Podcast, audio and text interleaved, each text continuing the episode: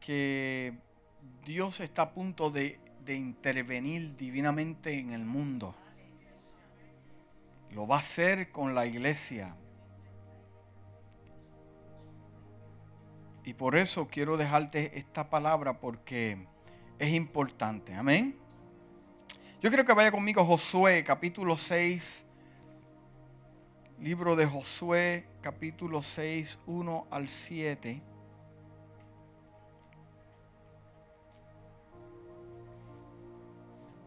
Josué capítulo 6 del 1 al 7. Yo voy a estar leyendo de, de, la traducción, nueva traducción viviente, me encanta esa versión. Antes de escoger el texto bíblico, yo busco eh, cuatro a cinco versiones. Eh, y hay palabras que, que activan eh, una revelación para, para interpretar el texto como debe ser. Amén. ¿Lo tienen? Leemos la palabra del Señor y la casa dice, ahora bien, las puertas de Jericó estaban como. Esta versión dice bien. Usted puede cerrar algo, pero, pero, eh, eh, el autor del, del, capítulo nos quiere informar que no están cerradas. Usted puede cerrar algo, esto está bien cerrado. Porque la gente tenía miedo de los israelitas. A nadie se le permitía entrar ni salir.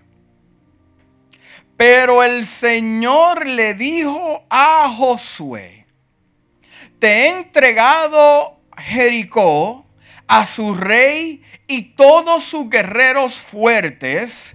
Tú y tus hombres de guerra marcharán alrededor de la ciudad una vez al día durante seis días.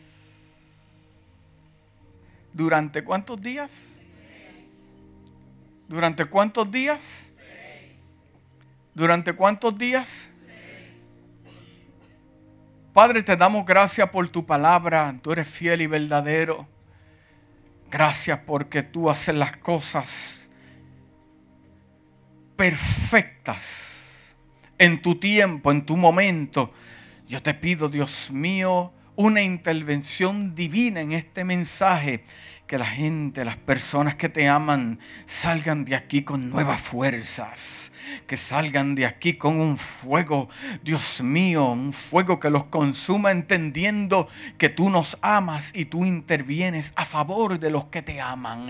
Gracias Padre porque tú has sido bueno que no salga una persona de este lugar si no haya sido impactado por el poder de tu palabra. Se cumple tu palabra, logos remas se conectan para impartir, Dios mío, en el nombre de Jesús. Amén y amén y amén. Estoy seguro eh, que usted ha escuchado muchos mensajes sobre la ciudad de Jericó.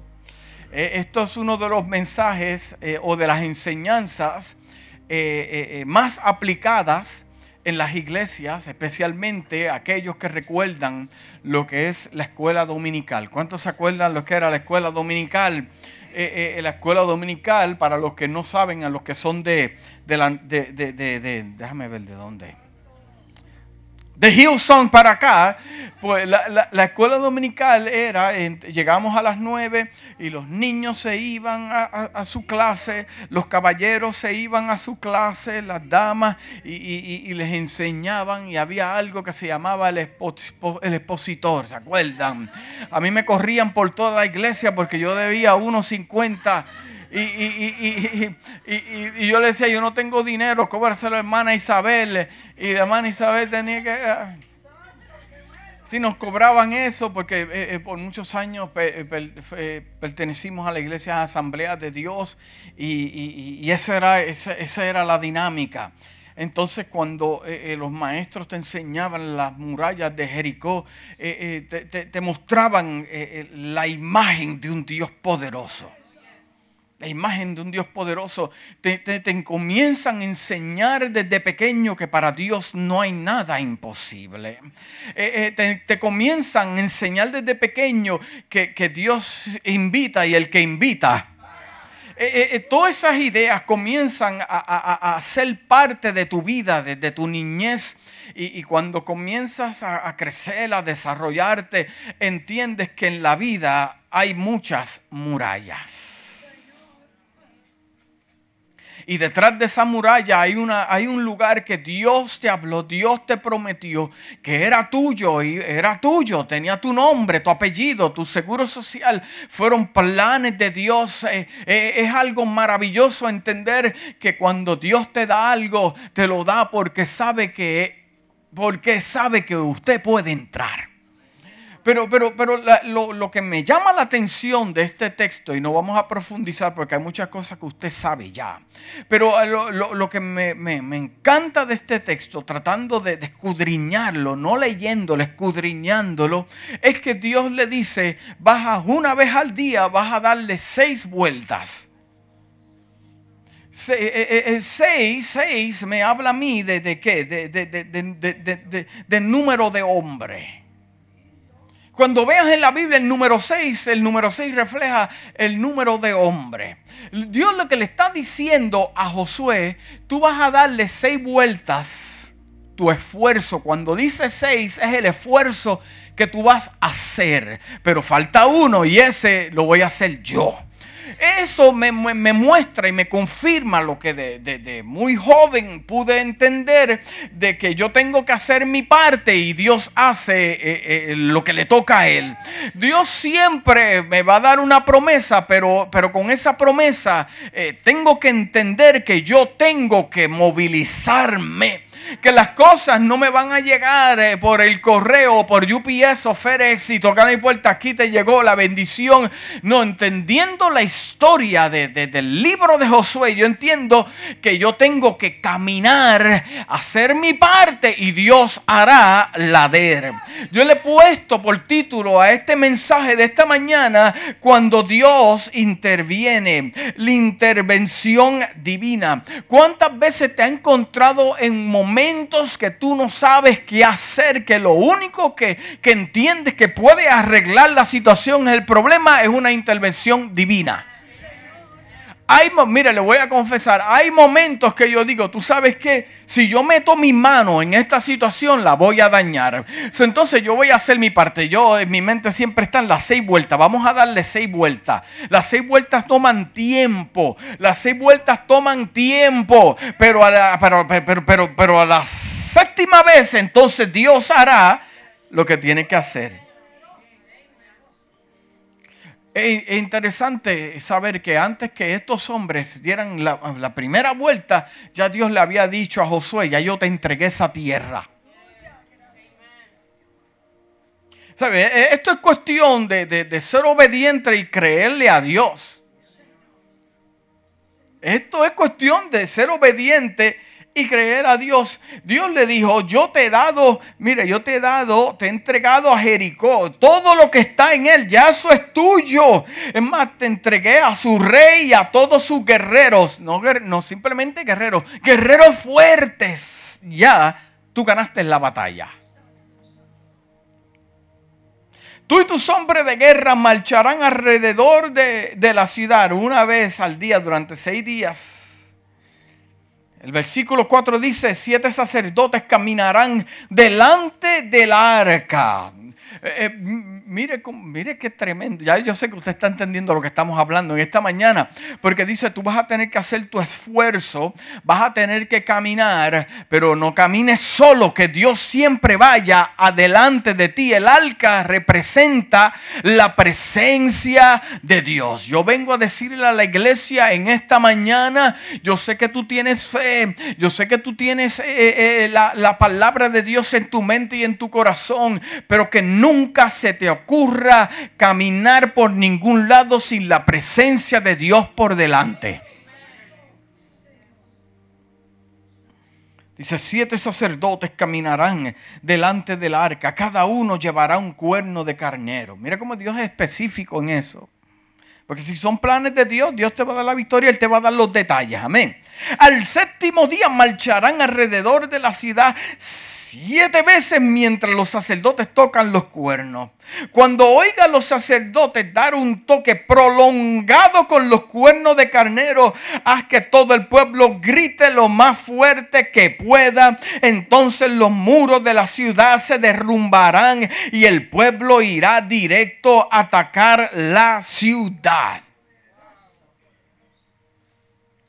Aquí me, puedo ver varias cosas. Yo veo eh, como el pueblo eh, obedece a Dios. Dios le da detalle. Eh, el pueblo tiene que hacer su parte. Pero entonces no podemos caminar tristes. Tenemos que caminar con adoración en nuestros labios. Tenemos que caminar declarando que eso fue lo que Dios, esa tierra es mía. Hoy algunas personas tienen problemas con las declaraciones. Amado, yo le quiero dejar saber algo. Eh, eh, lo que pasa es que hombres y mujeres de fe que, tienen la capacidad de ver las cosas en lo espiritual y dicen, tú sabes qué, yo lo vi en lo espiritual y lo declaro en lo físico por fe. Y yo sé que por fe Dios honra la fe de la gente, de los que lo aman. Amén.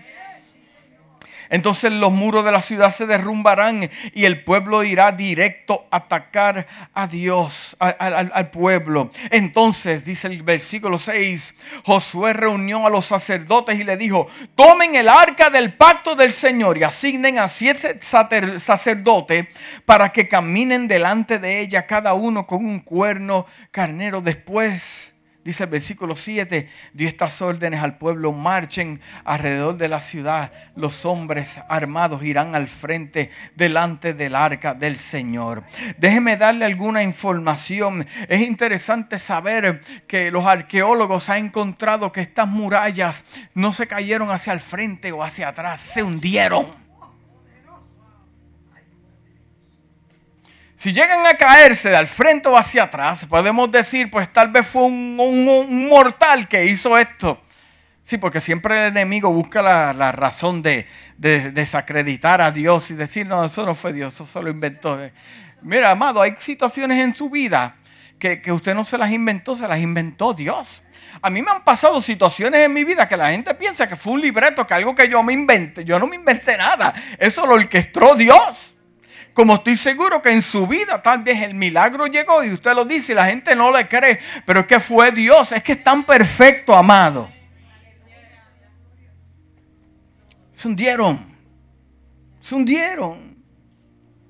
Mire, llega un momento en la vida de todos cuando uno se enfrenta a lo que parece una tarea o situación imposible llegará el momento que usted va a enfrentar algo, una situación que es un imposible. Tener una tarea o una responsabilidad difícil de llevar a cabo cubrir una gran y urgente necesidad financiera. ¿Cuántos han tenido milagros financieros? Que usted vio la cuenta de banco y no había nada y de momento usted le dijo, Dios mío, yo creo en ti, oh, wow. Y seguiste confiando y seguiste creyendo y de momento llegó algo en el buzón o alguien te llamó. Esas son las cosas que Dios te da. No, no, no, no de lo que habla la gente hoy en día que dice, wow, Dios me bendijo con un carro. Ajá, qué tremendo. Pues vamos a ver el carro. ¿Cuánto paga? 700 pesos.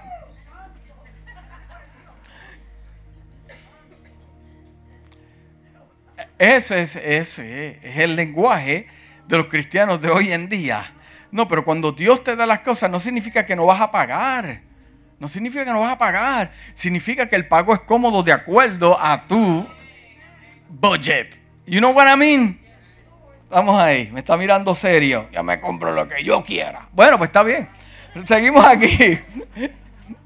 Eh, eh, eh, cuando uno se recupera de una enfermedad mortal potencialmente, el, 4, punto número 4 dice, recibir una liberación de una gran aflicción. ¿Cuántos han recibido liberación de este lugar? Liberación no simplemente tiene que ser el espíritu inmundo. Usted puede tener una liberación, lo que llaman en inglés un breakthrough, que usted puede tener una tristeza, una depresión, un momento que usted dice, no sé qué vaya a pasar y de momento llega esa llamada, llega ese tiempo que, que usted recibe una liberación liberación en su vida.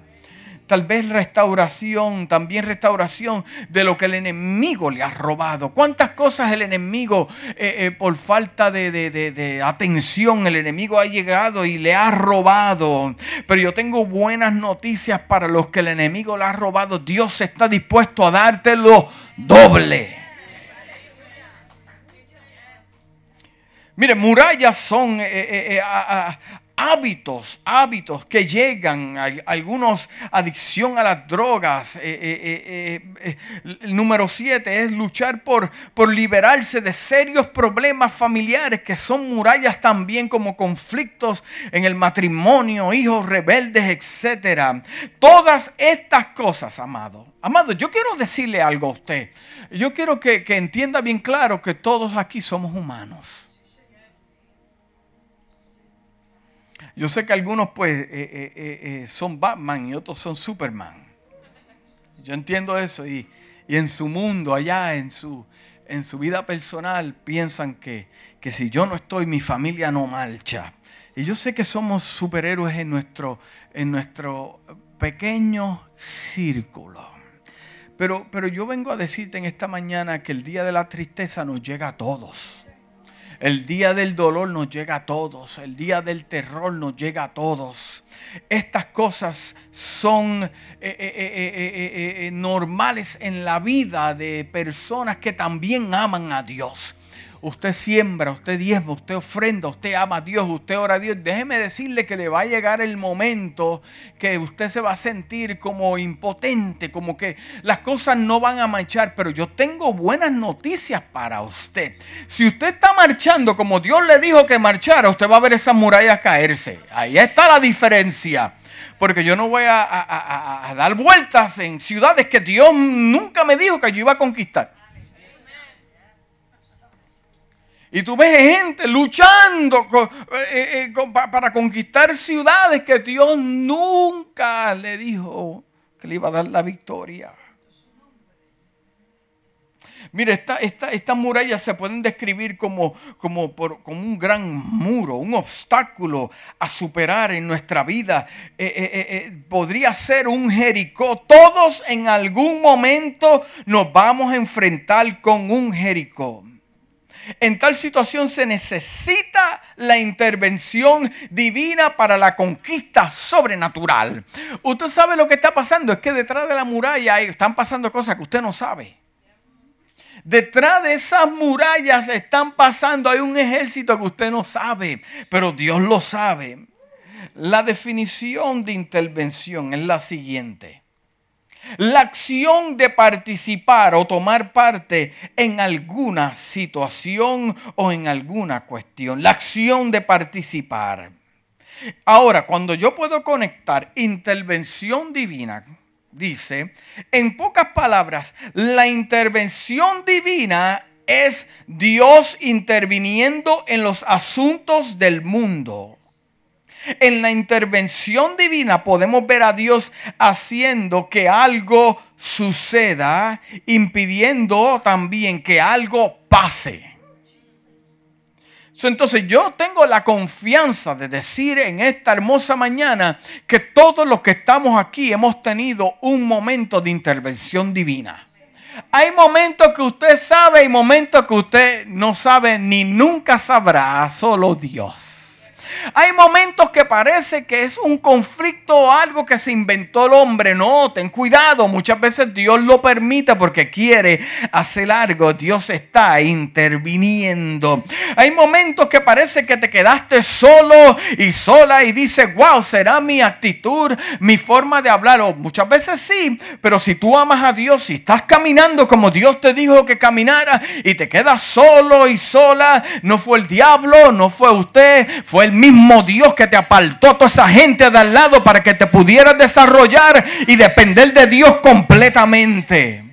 Inclusive hay personas aquí que sus familiares lo acusan, eh, hermanos o tíos o no sé quién, porque pasó algo. Pero mire, yo vengo a decirte en esta mañana para que seas libre, que no fuiste tú, fue Dios el que intervino. Y pareció que fue un problema, pero después Dios colocó las cosas en su lugar. Fue Dios que intervino en tu situación. Estas cosas nos hacen libres en saber, estás en, un lugar y de momento algo ocurrió que, que, no se esperaba, intervención divina. Yo te digo estas cosas para que, para, que, para que entiendas que para los que aman a Dios, para los que aman a Dios, para los que aman a Dios, todo obra para bien.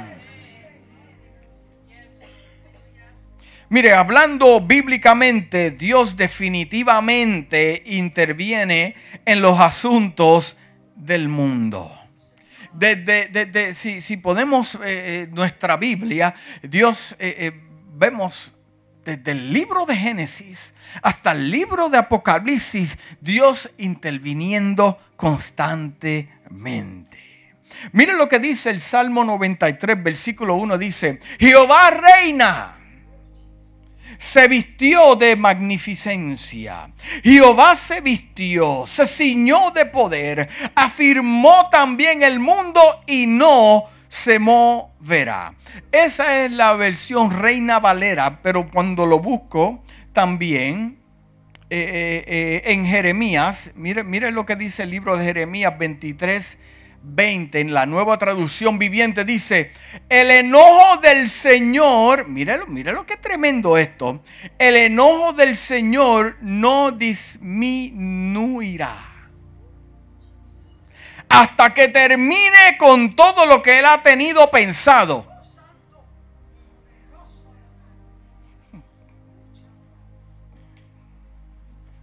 O sea, Dios no va a terminar cuando, cuando Dios piensa algo, y como Él es perfecto y Él es soberano, Él no va a terminar hasta que pase lo que Él pensó. Por eso eh, no se debe preocupar lo que piense el hombre de usted, porque Dios está pensando algo que es completamente lo que usted está pensando y lo que el hombre piensa. Dice, Mire lo que dice, el enojo del Señor no disminuirá hasta que termine con todo lo que él tenía pensado en los días futuros. Ustedes entenderán todo esto con claridad. Por eso que Jesús le dijo a sus discípulos, lo que no entiendas ahora, lo vas a entender después. Intervención divina que no hacen sentido, los números no, no, suban, pero, pero Dios sabe lo que está haciendo. Eh, eh, el Salmo 97, 3 al 5, 95, 3 al 5 dice, porque Jehová es Dios grande Rey grande sobre todos los dioses. Porque en su mano están las profundidades de la tierra. Imagínense, wow. Y en las alturas de los montes son suyas. Suyo también el mar, pues Él lo hizo. ¿Quién hizo el mar? Lo hizo Dios. Y en sus manos formaron la tierra seca. Mire, escuche bien lo que le voy a decir en esta hermosa mañana. Nada pasa que Dios no ordene. Nada ocurre sin que Dios lo ordene. Causa o permita. Constantemente estamos rodeados, lo vea usted o no lo vea, lo vea, lo crea o no lo crea, constantemente estamos rodeados por la intervención divina.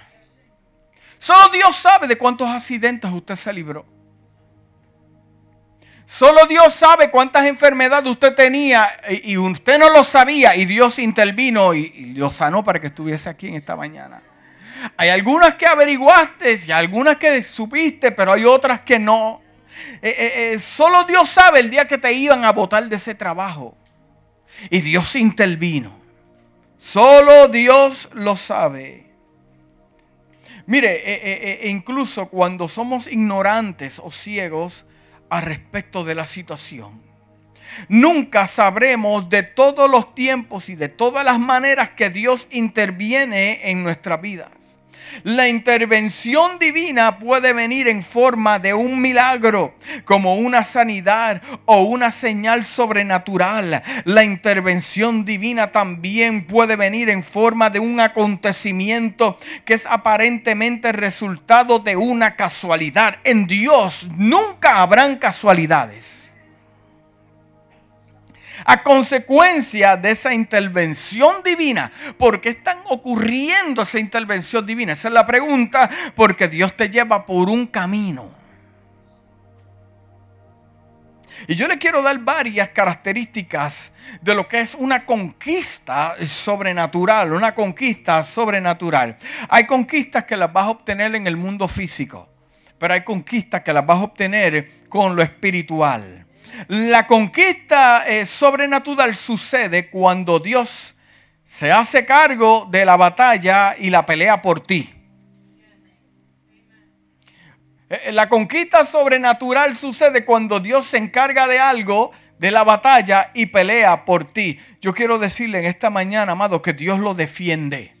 Dios lo cubre, Dios lo guarda.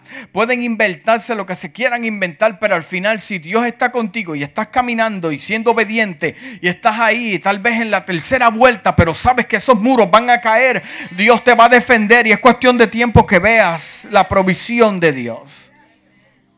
Miren, la Biblia habla de, de que Dios se hizo a cargo de la batalla de Josafat. Vamos a la Biblia. Segunda de Crónica 20, 17 al 18 dice la traducción viviente. Sin embargo, ustedes ni siquiera tendrán que luchar. Miren, miren lo que Dios le está hablando a, a esta gente. Ustedes no tienen que luchar.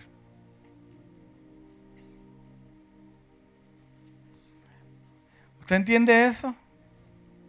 Va a llegar un momento que usted no tiene que tirar ni una piedra. Usted no tiene que... Es más, van a llegar el momento que usted no se tiene ni que defender. Dice, sin embargo, ustedes ni siquiera tendrán que, que luchar. Tomen, tomen sus posiciones. Luego, mire lo que dice, quédense quietos y observen la victoria del Señor. Mire, qué tremendo es esto. No tienes que defenderte, no tienes que luchar, no tienes que contraatacar, quédate quieto. Toma tus posiciones, quédense quietos, observen la victoria del Señor. ¿Cuántos han observado la victoria del Señor? ¿Cuántos han observado la victoria del Señor? Levanta tu mano si la has visto.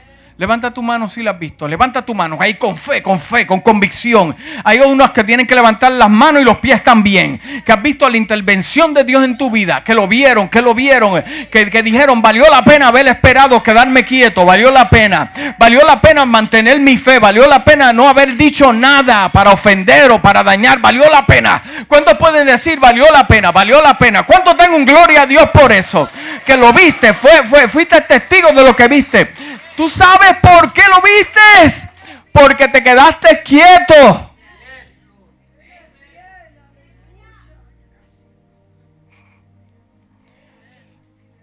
Si te hubieras movido, no lo hubieras visto.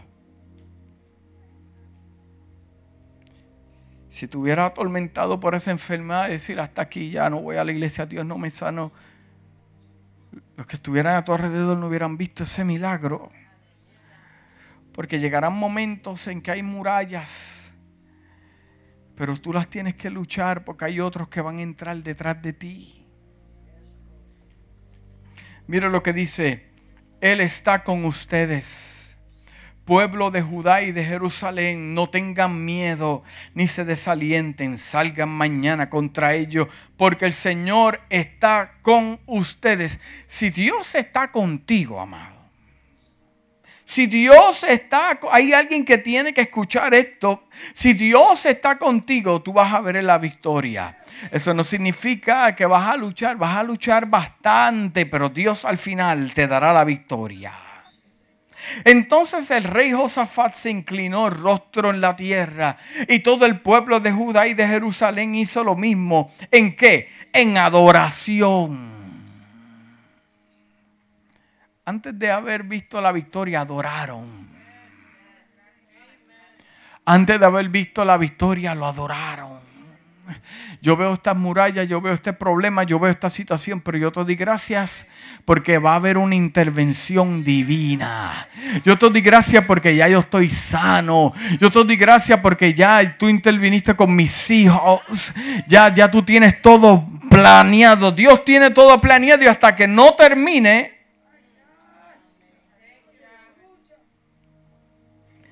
Amado, la conquista sobrenatural ocurre cuando la victoria depende de Dios y no de los hombres. La conquista sobrenatural ocurre cuando la victoria depende de Dios y no del hombre.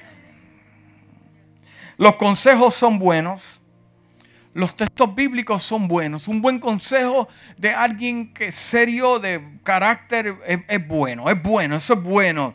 Pero hay momentos en que no vas a recibir consejo de nadie. La llamada no va a llegar simplemente cuando dependes de Dios. Si Dios te, dio, te va a dar una victoria sobrenatural, tú dependes de un Dios sobrenatural. Si Dios te va a dar una victoria sobrenatural, tú te dependes de un Dios sobrenatural. La conquista sobrenatural tiene eh, marcas, tiene marcas y características que hacen que todo el mundo sepa claramente que fue Dios quien lo peleó por ti.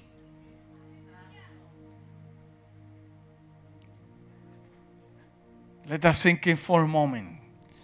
La conquista sobrenatural tiene marcas, características que hacen que todo el mundo sepa a tu alrededor, que todo el mundo sepa claramente que fue Dios quien peleó por ti y te dio la victoria.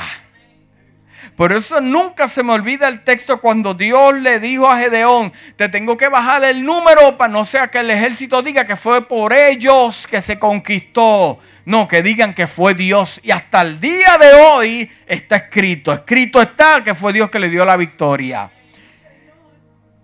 Dice, los filisteos testificaron sobre esto, sobre los israelitas, que su Dios derrotó al egipcio por ellos. En Samuel 4, 8 al 9, mira lo que dice, mira lo que dice. Los filisteos, sus enemigos, socorro, dicen los filisteos ¿Quién podrá librarnos de los dioses poderosos de Israel? Hablando de los filisteos, el, pueblo enemigo del pueblo de Dios, dice, son los mismos dioses que destruyeron a los egipcios con plagas cuando estaba Israel en el desierto. Mire, estos son las mismas personas que van a decir, no toques a esa mujer, deja a esa mujer tranquila, esa mujer ora y te vas a quedar mellado si sigues hablando de esa mujer.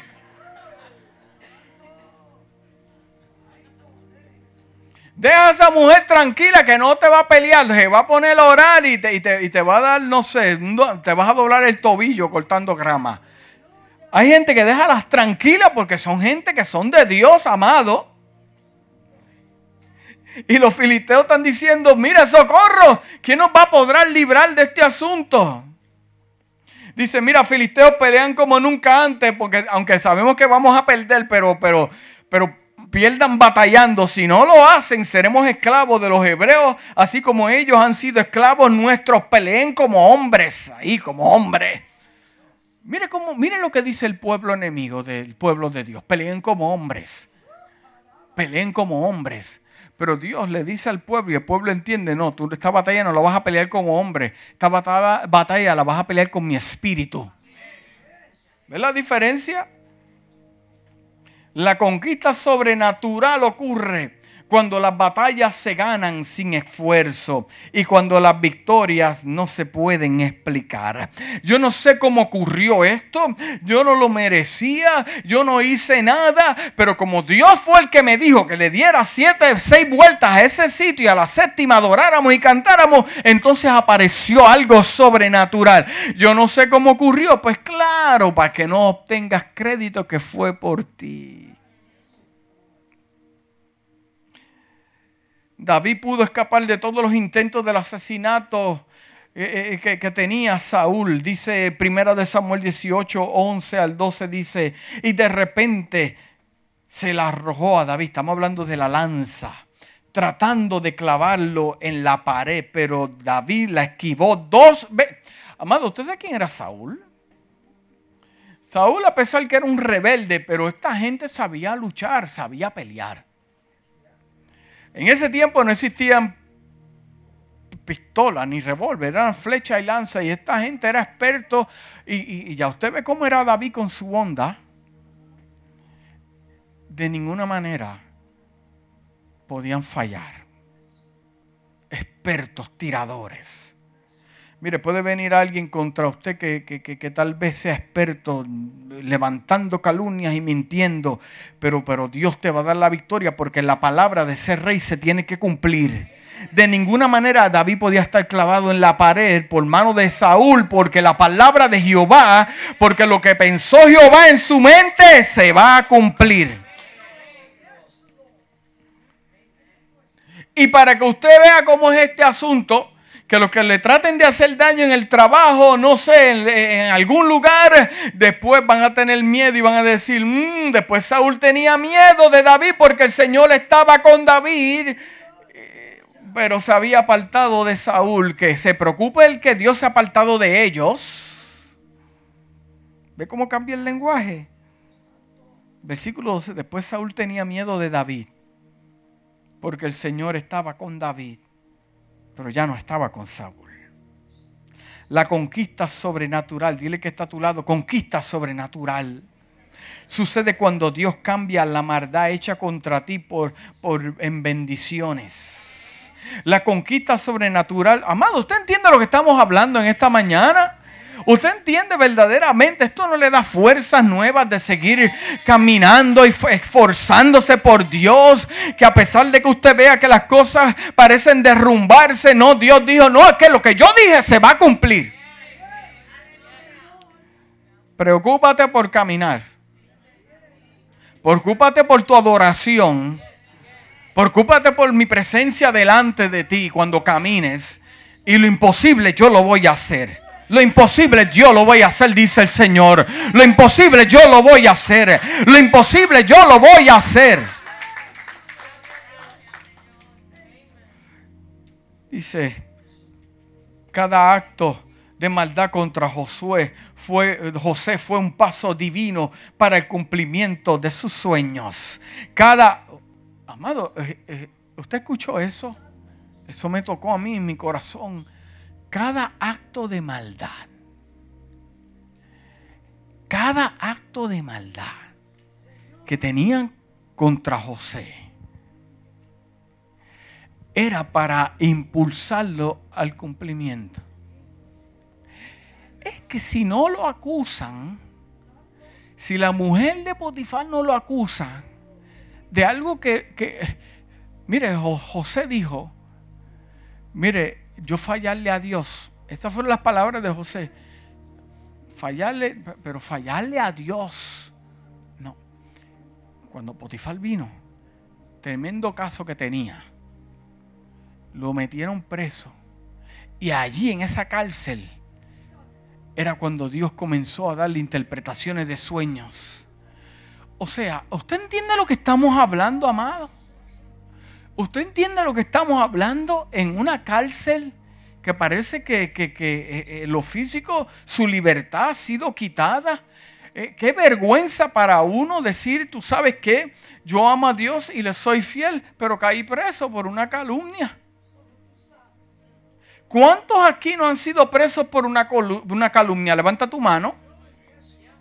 Y parece que, que, estás preso y dices, wow, aquí me pudro yo en la cárcel. No. Es que ese, eso te impulsó para que entraras ahí porque hay alguien que está dentro de la cárcel que va a escuchar algo y tu fama es que hay momentos, hay lugares que usted tiene que pasar por ahí. Hay momentos y lugares que usted tiene que pasar por ahí. Aunque grite, patalee, mire, expanda su mente en el Señor y entienda que todo lo que ocurre ahora entendemos el lenguaje bíblico que dice, para los que aman a Dios, todo obra para bien. Porque si no fuese por las lágrimas, el conflicto, la calumnia, usted no estuviese aquí. cada acto de maldad. Sus hermanos lo vendieron. Dice la Biblia que un grupo de árabes lo tomó y ahí lo iban, eh, lo iban impulsando, impulsando, impulsando, impulsando. Él, él llorando en el desierto y Dios riéndose acá en el palacio. Impulsándolo, impulsándolo, impulsándolo. Wow, qué tremendo es. Gálatas 40, Génesis 45, 3 al 8 dice, soy José, dijo a sus hermanos, vive mi padre todavía, pero sus hermanos se quedaron mudos. Wow. Sus hermanos se quedaron mudos. Sus hermanos se quedaron mudos. Sus hermanos se quedaron mudos. Sus hermanos se quedaron mudos. Hay gente que te está viendo en esta hora que no entiende cómo es que todavía tú estás de pie. Hay gente que todavía no tiene palabras para explicarlo. ¿Tú sabes por qué? Porque hay una intervención divina la cual te da fuerza, fortaleza para que continúes caminando. Dice, se quedaron mudos. Ellos pensaban que estaba en un lugar esclavo. Hay personas que piensan de que, ti, que, que, que tú estás llorando, que tú estás tirado en el piso, deprimido. Cuando te ven de momento en el mall caminando y te ven sonriendo y te ven, dice, es que no hay palabras. ¿Cómo, qué, qué van a decir? Estaban atónitos al darse cuenta de que tenían a José no a la izquierda, ni a la derecha, ni a sus espaldas, lo tenían al frente. Dios siempre, cuando hay una intervención divina, te pone al frente. Ahí, para que todo el mundo te vea. No tienes que buscar fama, ni mucho selfie tampoco. El mismo Dios te pone al frente.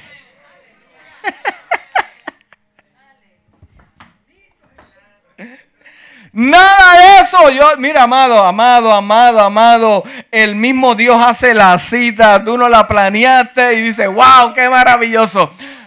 Ah, ¿No le encantaría ver cómo Dios hace estas cosas? ¿No le encantaría ver a Dios haciendo estas cosas? Pues ¿qué tienen que hacer? Quédate quieto, tranquilo, en paz y vas a ver cómo Dios peleará por quién, por ti. Dice José al frente de ellos wow. Pero nosotros no te dejamos allá. Nosotros no te vendimos, no. Sí, pero Dios me puso aquí. Pero no, nosotros no. Sí, pero Dios me puso aquí. Mire, por favor, acérquense, les dijo. Entonces ellos se acercaron y él volvió a decirles, soy José Míreme, dos veces, míreme bien claro. Sus hermanos a quienes ustedes vendieron como esclavo en Egipto. ¿Te acuerdas cuando ustedes me vendieron allá como esclavo en Egipto? Pero no se inquieten ni se enojen con ustedes mismos por haberme vendido. Mire, no, no, no, no sé si, no, no creo que sea José una persona sarcástica. Pero le dice, miren, no se inquieten ni se enojen con ustedes mismos porque tal vez el plan no le salió, ¿verdad? Eh, tranquilo, bájame las revoluciones. Eh, eh, y dice, fue Dios quien me envió a este lugar antes que ustedes. Fue Dios quien me envió a este lugar antes que ustedes. En otras palabras, ya Dios tenía el plan marcado. Ya Dios me había dado la victoria. Dice también, Dios me envió antes que ustedes a fin de preservarles la vida. Ya Dios sabía lo que iba a ocurrir, por lo tanto necesitaba un voluntario. Usted y yo somos los voluntarios.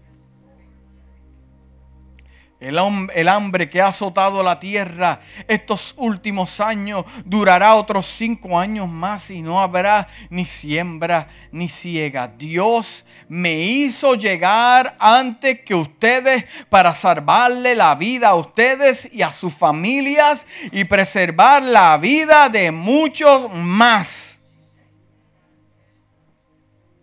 ¿Usted entiende esto, amado?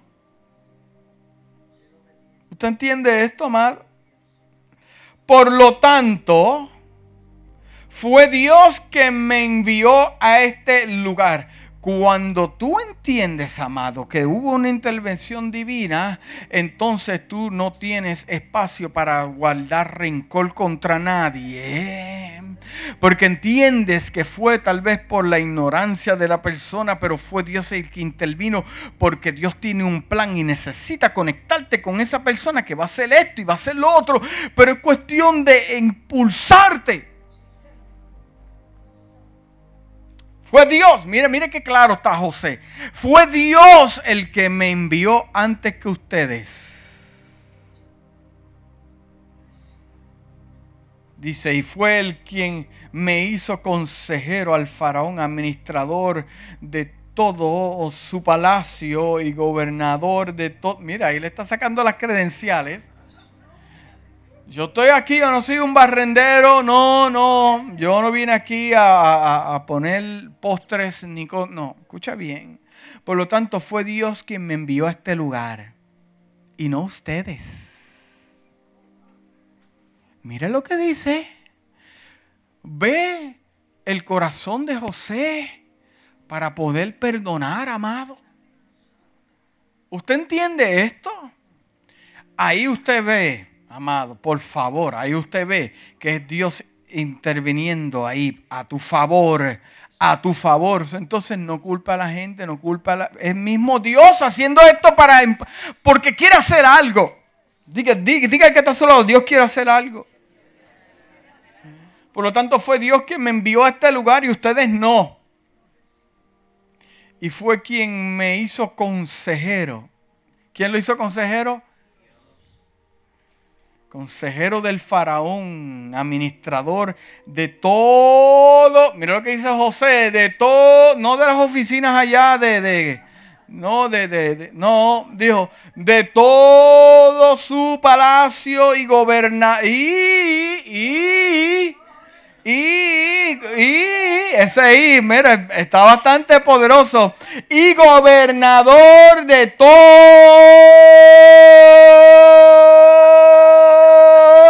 Egipto.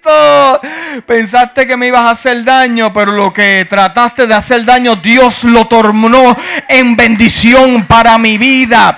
Gracias por las lágrimas, gracias por el momento de conflicto, porque Dios, la buena obra que comenzó en ti, la va a terminar. ¿Cuántos dan gloria a Dios? ¿Qué más usted necesita? En esta mañana para entender que Dios interviene a favor tuyo. Ahí tú le puedes dar gloria a Dios cuando no eh, pasó lo que usted quería. Ahí usted le puede dar gloria a Dios cuando el préstamo, después que le dijeron que iba a ser aprobado, no se lo aprobaron. Ahí usted le puede dar gloria a Dios cuando usted iba en camino a algún lado y se le explotaron dos gomas. Este diablo asqueroso, no fue el diablo, intervención divina. Ahora usted entiende cuando, cuando lo despidieron del trabajo, pero es que si no te despiden no, no, no vas a obtener el otro, porque como, como eres tan cómodo y tan cómoda. Amado, yo le puedo testificar de muchas intervenciones divinas, pero al final se cumple lo que Dios quiere. La conquista sobrenatural sucede cuando Dios hace que tu enemigo caiga en el hoyo que cavaron para ti.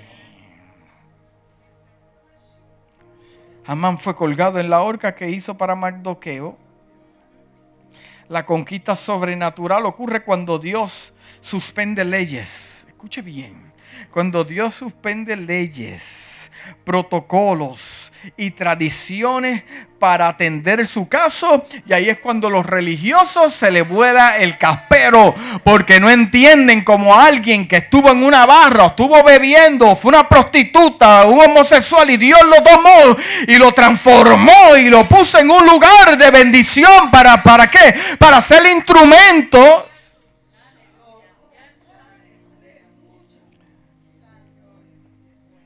La conquista sobrenatural ocurre cuando Dios suspende leyes, protocolos, dogmas, ideas de hombre, tradiciones, culturas, rompe culturas para atender.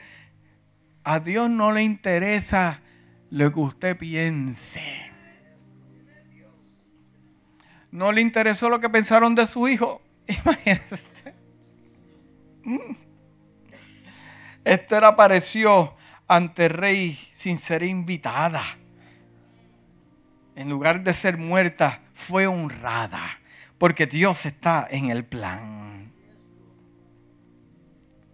Dice Esther 5, 1, 3 dice, al tercer día del ayuno, Esther se puso las vestiduras reales y entró en el palacio interior del palacio que daba justo al frente a la sala del rey. El rey estaba sentado en su trono real, mirando hacia la entrada. Cuando vio a la reina Esther de pie en el patio interior, ella logró el favor del rey y le extendió el centro de oro. Entonces Esther se acercó y tocó la punta del centro. Entonces el rey preguntó, ¿qué deseas, reina Esther?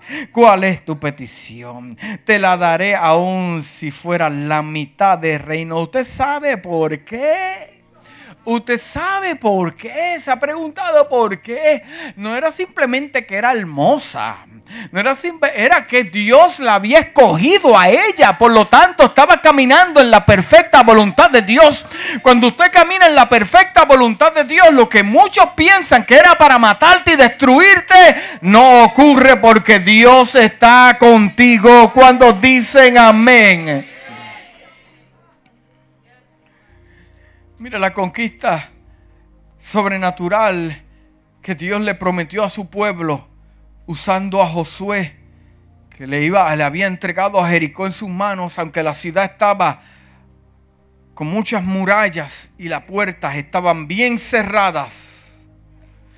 Las murallas de Jericó, la más, impresionante de estas estructuras, fue un inmenso muro que rodeaba todo, todo el poblado. Tenía 5 metros de alto y 3 metros de ancho y fueron necesarias unas 10 mil toneladas de material construido para levantarlo durante el muro. Había un foso, había un foso de 8 metros de anchura.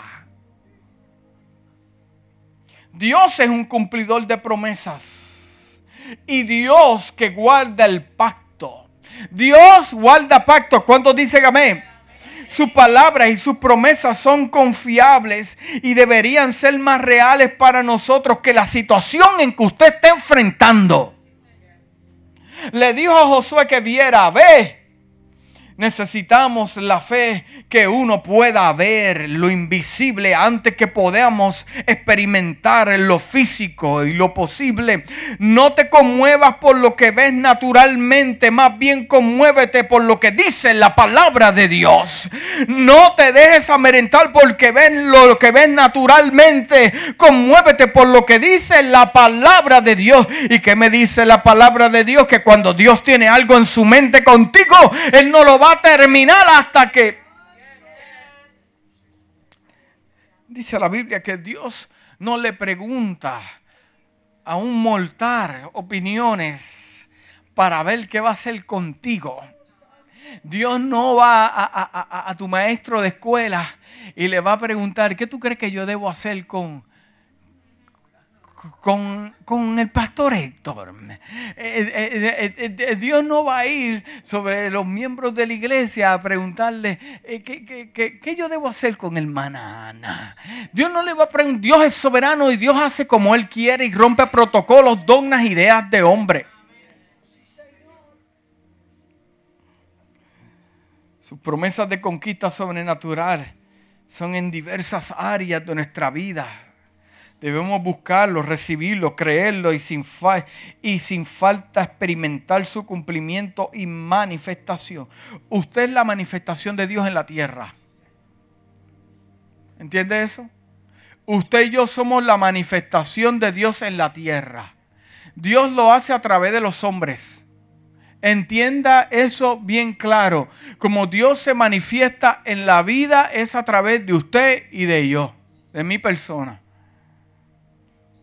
Dice, hay condiciones para el cumplimiento de Dios. ¿Usted entiende eso? Hay condiciones, ya casi estoy terminando. Hay condiciones para el cumplimiento de Dios de todas las promesas de Dios. Hay condiciones. No, que va a llegar todavía. Eso. Lo que Dios me habló, Dios me lo va a prometer. Pero ¿qué estás haciendo? ¿Estás dándole vueltas a la muralla? No, no. Ah, pues, ¿los vas a ver? No. Es nuestra responsabilidad descubrirlos. Es más, la palabra profética que se le da a usted es condicional. ¿Usted sabe eso? Bueno, Dios lo va a hacer después de, siempre y cuando usted esté caminando. Dice, cada vez que parece que sus promesas fallaron, el problema generalmente, escuche bien, el problema generalmente es que el hombre es el que falla. Cada vez que parece que sus promesas fallaron, y que Dios no cumplió y que Dios no hizo su parte. Eh, eh, es que Dios nunca te dio detalle del plan. Estate quieto. Dios nunca te dio detalle del plan. Mayormente el que falla es el hombre dice, falla en su propia parte del pacto. Por ejemplo, cuando Acán pecó, Dios retiró su apoyo y protección sobre los israelitas.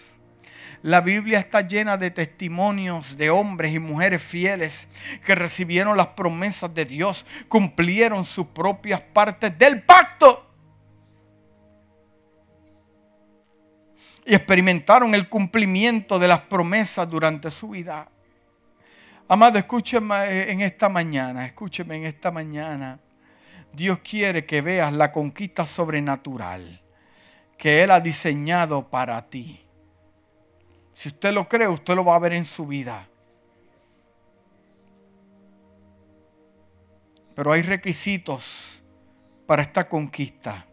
La palabra de Dios promete que experimentarán la conquista sobrenatural, sí, pero hay cosas que debemos hacer. Primero, experimentar la conquista sobrenatural caminando en justicia. El primer paso es experimentar el nuevo nacimiento a recibir el regalo gratuito de la salvación. ¿Cuántos son salvos aquí? Amén. Después de ser salvo necesita vivir continuamente para Él en encaminarle en justicia. En 2 de Corintios 5, 15 al 17 dice, Él murió por todos para los que reciben la nueva vida de Cristo, ya no vivan más para sí mismo. ¿Usted escuchado eso? Él murió por todos para los que reciben la nueva vida. ¿Cuántos tienen una nueva vida? De Cristo, ya usted recibe una nueva vida, ya usted no vive para usted. ¿Quién le dijo eso? Usted vive para Dios. El versículo dice, más bien, vivirán para Cristo, dice el versículo, quien murió y resucitó por ellos.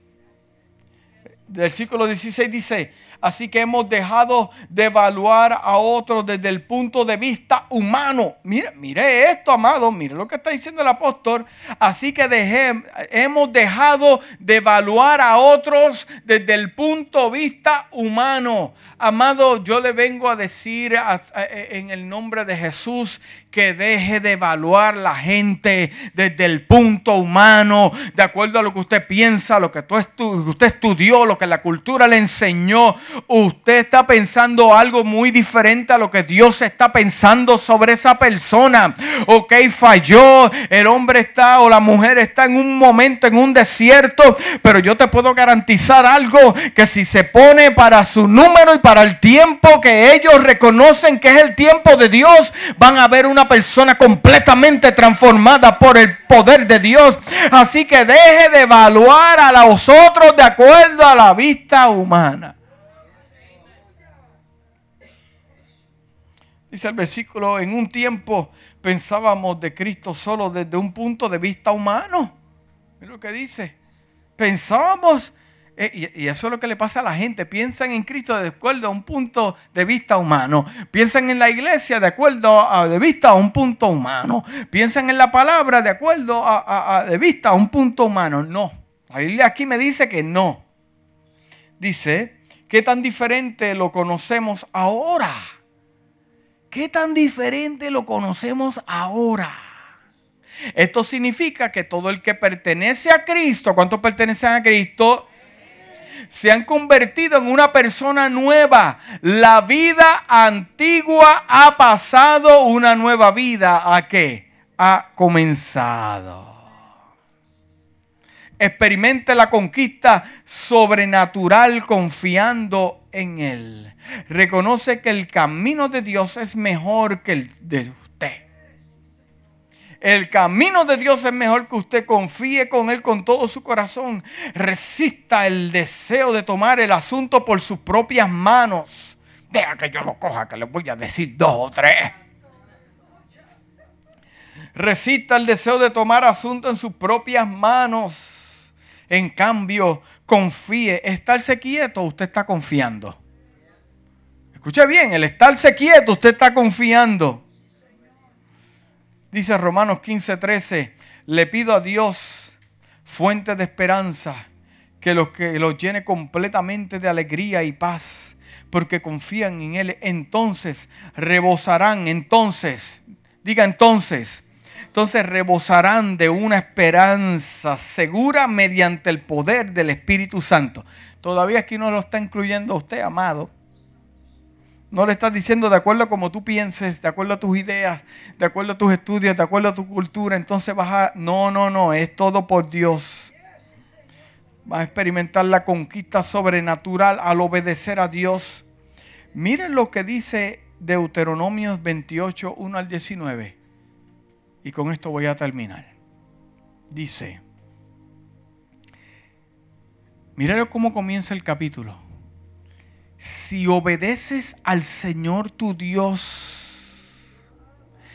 en todo y cumples cuidadosamente sus mandamientos que te entrego hoy, mira lo que dice, cumples cuidadosamente. ¿Cuántos son cuidadosos? O sea, es con mucho detalle ahí el Señor tu Dios te pondrá por encima de todas las demás naciones del mundo. Si obedeces al Señor tu Dios recibirás las siguientes bendiciones. ¿Estamos preparados para leer esto? Esto es lo que le gusta a la gente. A mí me gusta también. Mira lo que dice. Tus ciudades y tus campos serán benditos. Tus ciudades y tus campos serán benditos esa es tu casa, eh, eh, eh, tu siembra, vas a tener buena cosecha, Dios te va a bendecir, te va a prosperar. Esto es lo que nos gusta, ¿verdad? ¿Cuántos quieren que Dios los prospere? Amén, amén. número cuatro, tus hijos, tus cosechas serán benditos. Tus hijos, tu, tu, hijo ahora o tu hija puede ser una rebelde o teniendo un conflicto, pero, pero como usted es obediente, ellos van a recibir bendición por su obediencia. Eh, eh, exacto, porque, porque, porque a Jericó entró gente que, estuvieron esperando que el pueblo diera ira. Bueno, seguimos aquí, eso lo explico después. Eh, tus hijos y tus cosechas serán benditos. Las crías de tus rebaños y manadas serán benditas. Tus canastas de fruta y tus paneras serán benditas. Vayas donde vayas y en todo lo que hagas. Mira, lo que dice el versículo 6. Vayas a donde vayas y en todo lo que hagas serás bendito. Dice, el Señor vencerá tus enemigos cuando te ataquen. El Señor vencerá a tus enemigos cuando te ataquen. Saldrán a atacarte de una sola dirección, pero se dispersarán por siete. El Señor te asegurará bendición, te asegurará, es la firma de Él. ¿Se acuerda cuando usted fue a comprar un vehículo y no tenía el crédito suficiente? Y le dijo, papi, mami, necesito que me resuelvas. Y fueron allá. ¿Y cuánto está tu crédito? 800. ¡Wow! Da la firma ahí, ¡pum! Te aseguró el préstamo. Te aseguró el préstamo. Pero aquí el versículo 8 dice, el Señor te asegura bendición en todo lo que hagas. Y llenará tus depósitos con granos el Señor tu Dios te bendecirá en la tierra que te da. Si obedeces los mandatos del Señor tu Dios y andas en sus caminos, el Señor te confirmará como su pueblo santo tal como juró que haría. Entonces todas las naciones del mundo, ahora vamos, todos los que nos rodean, ¿verdad? Todos los que nos rodean verán que eres el pueblo elegido por el Señor y quedarán asombradas delante de ti. Mire, Estamos hablando cosas que Dios le prometió al pueblo, pero ¿por qué el pueblo no vio muchas de estas cosas? ¿Por qué el pueblo no vio muchas de estas cosas? Vivían como esclavos, dependiendo de otros. Otros llegaban con menos ejército y los cautivaban. ¿Por qué? Por la desobediencia. Miren lo que dice el versículo 11. El Señor te dará prosperidad en la tierra que le juró a tus antepasados que te daría. Te bendecirá con muchos hijos. Gran cantidad de animales y cosechas abundantes. El Señor enviará lluvia en el tiempo el Señor enviará lluvia en el tiempo oportuno. Por eso, amado, que si usted encuentra con una muralla y la muralla es alta, pero Dios te dijo que usted iba a conquistar esa tierra y usted dice, pero espérate, estamos dando vuelta y no vemos nada. Pues la palabra a mí me dice que a su tiempo Dios te dará la bendición, te dará lluvias en el oportuno tiempo desde su inagotable tesoro en los cielos y bendecirá todo lo que haga todo tu trabajo. Tú prestarás a muchas naciones, pero jamás tendrás necesidad de pedirle prestado. ¿Te ve esto? Si escuchas los mandamientos del Señor tu Dios que te entrego hoy y los obedeces cuidadosamente, el Señor te pondrá la cabeza y no en la cola y siempre estarás en la cima, nunca por debajo. No te apartes de ninguno de los mandamientos que te entrego hoy, ni siga otros dioses, ni le rindas culto. Mira lo que Dios le está diciendo a su pueblo. Dios le está diciendo, yo tengo la capacidad de bendecirte. Dice, pero si te niegas a escuchar al Señor tu Dios y no obedeces los mandamientos y los decretos que te entrego hoy, caerán sobre ti las siguientes maldiciones y te van a abrumar. Tus ciudades y tus campos serán malditos. Tus canastas y tus paneras serán malditas tus hijos y tus cosechas serán malditos. Las crías de tu rebaño y manadas serán malditas. Vayas donde vayas y en todo lo que hagas serás maldito.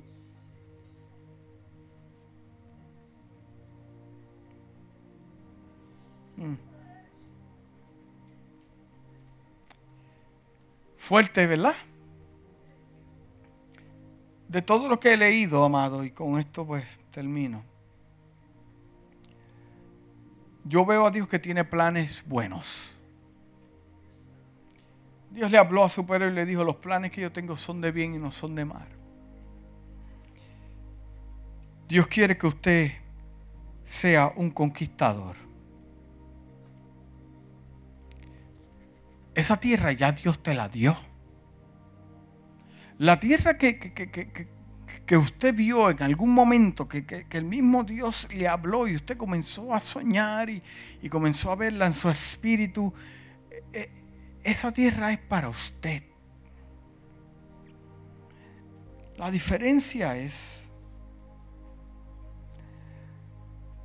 que tal vez por cualquier razón dejaste de caminar por alguna razón dejaste de llevar la presencia de Dios al frente. Dejaste de, de caminar adorando a Dios. Y de alguna manera esa ciudad que Dios te la dio para conquistarla, no las has conquistado todavía. Amado, escuche bien. Dios no hará nada si no se va a glorificar. Isaías 42, 8 dice, yo soy el Señor, ese es mi nombre, no la de mi gloria con más nadie, ni compartiré mi alabanza con los ídolos. Amado, en la situación donde te encuentres, Dios se quiere glorificar. ¿Por qué Dios te dio un imposible? ¿Por qué Dios te dio un imposible? ¿Te has preguntado eso? ¿Por qué Dios te dio un imposible? Porque Él sabía que tú no podías. ¿Entendió eso? Lo hizo intencionalmente.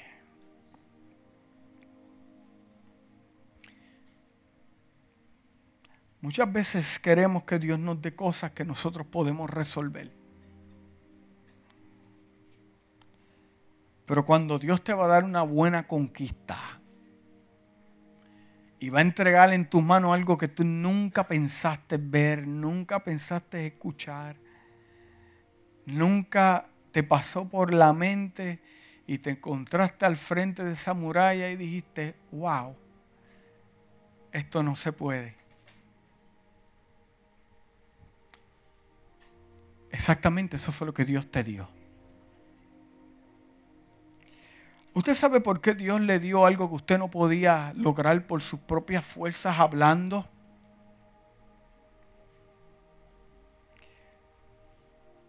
Porque usted no lo va a hacer, lo va a hacer él. ¿Entendió? Usted no lo va a hacer, lo va a hacer él. Es tan y tan bueno que después las historias van a decir que tú conquistaste eso. Los grandes libros hablan de la gran conquista de Jericó por Josué. Pero yo vengo a decirte en esta mañana que Josué entró a esa ciudad. Pero el que le dio la victoria de ese imposible fue Dios. Yo vengo a decirte en esta mañana, amado, que no te dejes intimidar por lo que estás viendo que es un imposible. Se supone que sea así. Porque vas a ver a Dios operando en una manera que nunca te pasó por la mente. En esta mañana yo te motivo a que le creas a Dios y continúes caminando. Yo vengo a decirte en esta mañana que sí, vas a ver ese milagro, vas a ver ese imposible. Pero sigue caminando, sigue creyendo, sigue cantando con la presencia de Dios por delante, entendiendo que lo que tienes es por Dios, entendiendo que ese mar se abrió por Dios, entendiendo que cayó maná del cielo por Dios, entendiendo que Dios es el que te guarda, te cuida, te da fuerza para que puedas trabajar, entendiendo que Él te dio la capacidad, entendiendo que Él te mantiene sano para que puedas ser un buen proveedor a tu casa. Él es el que te mantiene firme, Él es el que te cuida, Él es, Él no se ha dormido, Él no ha perdido ni una sola batalla, está sentado en su trono, Él es, Él es, todo lo tienes por Él.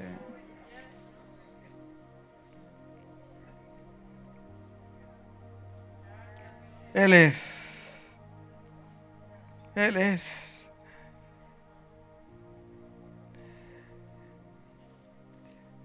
En Primera Reyes habla de la vida del profeta Elías.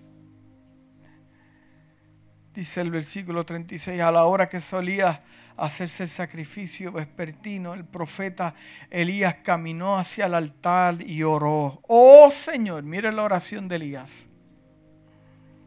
Dios de Abraham, de Isaac y de Jacob demuestra hoy que tú eres Dios sobre Israel y que yo soy tu siervo. Ve el lenguaje,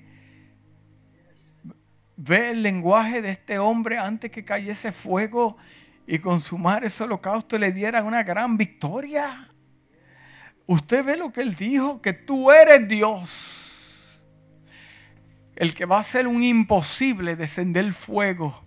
No de abajo hacia arriba, de arriba hacia abajo.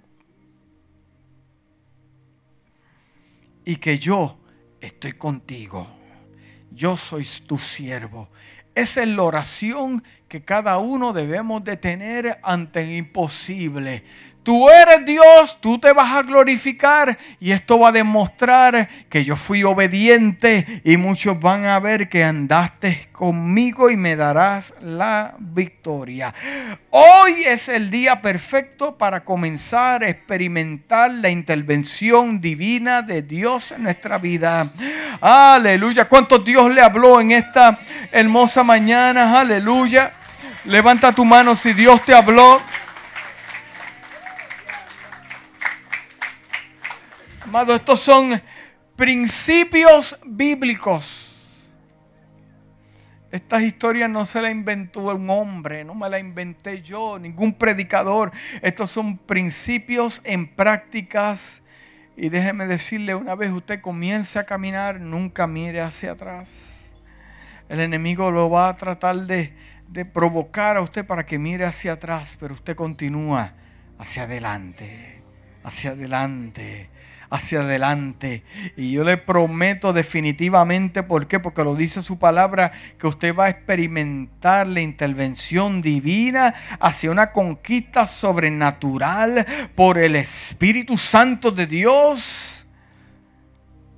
Amado, hay algo que te espera. Hay algo que te está esperando hay algo que te esté esperando, hay un milagro, hay una intervención, hay algo que te esté esperando que Dios dijo, no es Moisés el que va a entrar, es Josué. Hay cosas que no va a entrar gente contigo, pero pero pero pero Dios dijo que tú ibas a entrar. Padre, en esta hora te doy gracias por tu palabra, tú eres fiel, tú eres verdadero. Gracias que tú eres fiel, amado Dios. Dios de Abraham, de Isaac y de Jacob, el que te adoramos en esta casa. Dios mío, en esta hora yo pido que tu Espíritu Santo toque a cada vida, Dios. Y en esta hora, Padre amado, que tengan convicción de lo que tú le estás hablando, Padre amado, que no es culpa de nadie, no, no, Dios, Dios, que podamos mirar al cielo y saber que por ti recibimos que por ti tú, abres, tú eres el que abre puertas, tú eres el que cierra puertas, tú eres el dueño del oro y de la plata. Padre, te pedimos que Dios intervenga en cada vida, en cada situación. Padre amado, que podamos entender y no verlo de acuerdo a nuestro entendimiento humano, sino de acuerdo a lo que dice tu palabra. Y la casa dice, amén. ¿Habrá alguien para Cristo en esta mañana que quiere decir yo quiero recibir a Cristo como Salvador? ¿Habrá alguien que quiera experimentar estas bendiciones del Señor? ¿Alguien para el Señor? ¿Habrá